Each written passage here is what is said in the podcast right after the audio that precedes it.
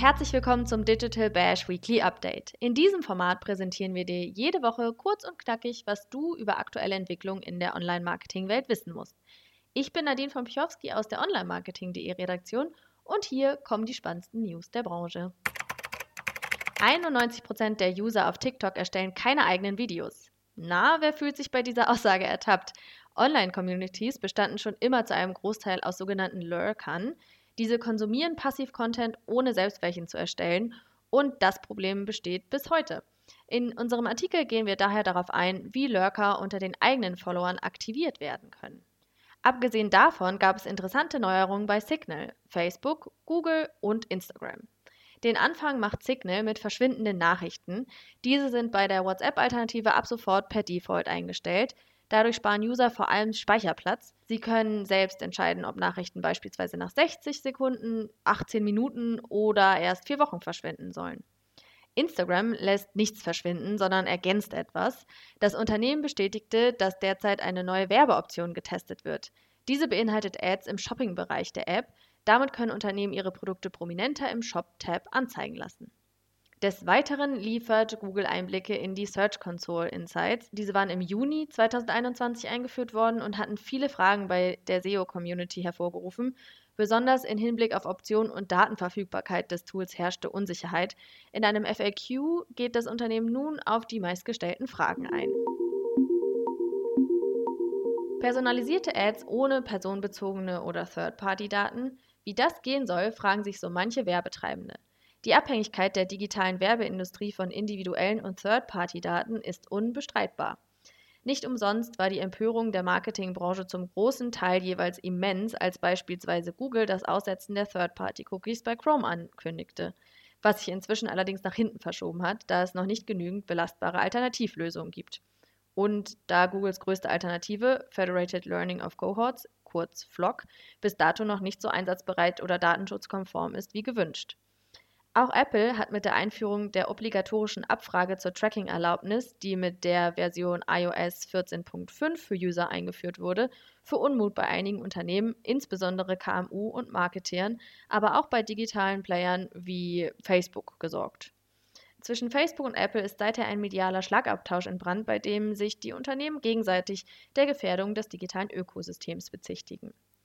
Während Google, ähnlich wie Apple plant, Advertisern den Zugriff auf die Werbe-ID für Android-Apps komplett zu entziehen, was das Targeting und mithin personalisierte Ads bei Android erschweren dürfte, wird die schrittweise Verschiebung der Online-Marketing-Grundfesten im Sinne des Datenschutzes vorangetrieben.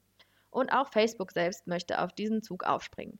Allerdings nicht wie Apple. Apple erklärte die Privatsphäre zum Menschenrecht, allerdings sammelt das Unternehmen weiter die Daten der User, ohne Tracking-Abfrage durchzuführen. Für manche TeilnehmerInnen des digitalen Werbeökosystems bedeutet das ein Ungleichgewicht. Der Facebook Vice President für Product Marketing und Ads, Graham Mudd, erklärt, dass Apples Ansatz nur dem eigenen Wohl diene, nicht dem der gesamten Branche. Dieses wolle Facebook aber im Auge behalten, wenn Privatsphäre fördernde Technologie, sogenannte Privacy Enhancing Technologies oder PETs, entwickelt werden dass ausgerechnet Facebook als Teil von GAFA neben Google größtes Werbenetz und gewissermaßen Gatekeeper für viele Bereiche des digitalen Raums für ein freies und offenes Internet plädiert, mag manch DatenschützerInnen beinahe deplatziert vorkommen. Dennoch legte das Unternehmen jetzt einige konkrete Lösungen offen, die auch ohne ein dezidiertes Wissen über die einzelnen User eine effektive Personalisierung im Werbesystem ermöglichen sollen. Mott sagt dazu, man könne damit die Menge der von Facebook verarbeiteten personenbezogenen Daten minimieren, während gleichzeitig relevante Anzeigen für Personen geschaltet und die Wirksamkeit der Anzeigen für Werbetreibende gemessen werden könne. Die neuen Technologien können aber nur nachhaltig und ganzheitlich Erfolg versprechen, wenn diverse Unternehmen der Branche im Geiste der Kollaboration und mit gemeinsamen Standards daran arbeiten und sich derartigen Lösungen verschreiben würden. Dabei müssen aber nicht nur die Facebook-eigenen Optionen im Fokus stehen, denn das soziale Netzwerk hat das Framework für die Private Computation Solutions bereits als Open Source für die gesamte Branche zur Verfügung gestellt. Zu Facebooks eigenen Lösungen zählen die Private Lift Measurement Lösung, bei der Multi-Party Computation zum Einsatz kommt. Die Lösung soll im kommenden Jahr umfassend zur Verfügung gestellt werden. Applikationen für On-Device Learning, bei denen Daten lokal auf dem Gerät einzelner User verarbeitet werden, anstatt einzelne individuelle und persönliche Daten an einen Remote-Server oder eine Cloud zu senden Und Differential Privacy, bei der Datensets durch kalkulierte Hinzufügen von wahllosen Informationen weniger leicht identifizierbar gemacht werden. Bei der Secure Multi-Party Computation, MPC, können zwei Organisationen kooperieren, sodass die Menge an Daten, die eine Partei nutzen kann, minimiert wird. Während die Daten Ende zu Ende verschlüsselt sind, können die Parteien die Daten der jeweils anderen Betreiberin nicht einsehen, wenn sie genutzt, transferiert oder gespeichert werden. Sind mehrere Parteien involviert, können pro Partei noch weniger Daten aggregiert werden. Beim On-Device-Learning wiederum wird ein Algorithmus trainiert, der Insights, die direkt auf dem User-Gerät verarbeitet werden, nutzt. Dabei werden dann keine einzelnen Daten, etwa Angaben zu gekauften Artikeln oder E-Mail-Adressen, an einen Remote-Server oder eine Cloud gesendet. Facebook möchte mit dieser Option Handlungsmuster nicht klar identifizierter User erkennen und für das Targeting nutzen. Wie auch bei Features wie der Autokorrektur soll dieses System mit der Zeit lernen, wenn es mehr und mehr eingesetzt wird. Bei dem Ansatz der Differential Privacy hingegen sollen Datensätze so verändert werden, dass sie nicht mehr ohne weiteres klare Ruckbezüge zu einzelnen Personen und deren Verhalten zulassen.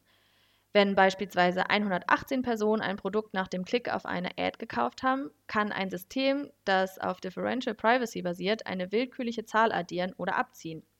Wer das System nutzt, würde also beispielsweise 114 oder 120 sehen können. Das war dein Überblick der Woche. Wenn du noch mehr Insights zu spezifischen Marketing-Themen hören möchtest, von Google-Updates bis zum Erfolg auf TikTok, höre in unsere verschiedenen Folgen des Digital Bash Podcasts rein. In der neuesten Episode spricht meine Kollegin Anniko Mills mit Lisa Daubermann, die als Head of Commerce, Platforms und Marketplaces bei Facebook tätig ist. Im Gespräch erfährst du mehr zu Superhacks, dem Discover-Feed und der Zukunftsvision Facebooks bezüglich des Online-Shoppings auf der Plattform. Wenn du Anregungen oder Feedback für uns hast, schreib uns gerne eine Mail an redaktion.onlinemarketing.de oder besuch uns auf Instagram, LinkedIn, Facebook oder Twitter. Mein Name ist Nadine von Bichowski und ich freue mich, wenn du nächste Woche wieder mit dabei bist. Tschüss und schönes Wochenende.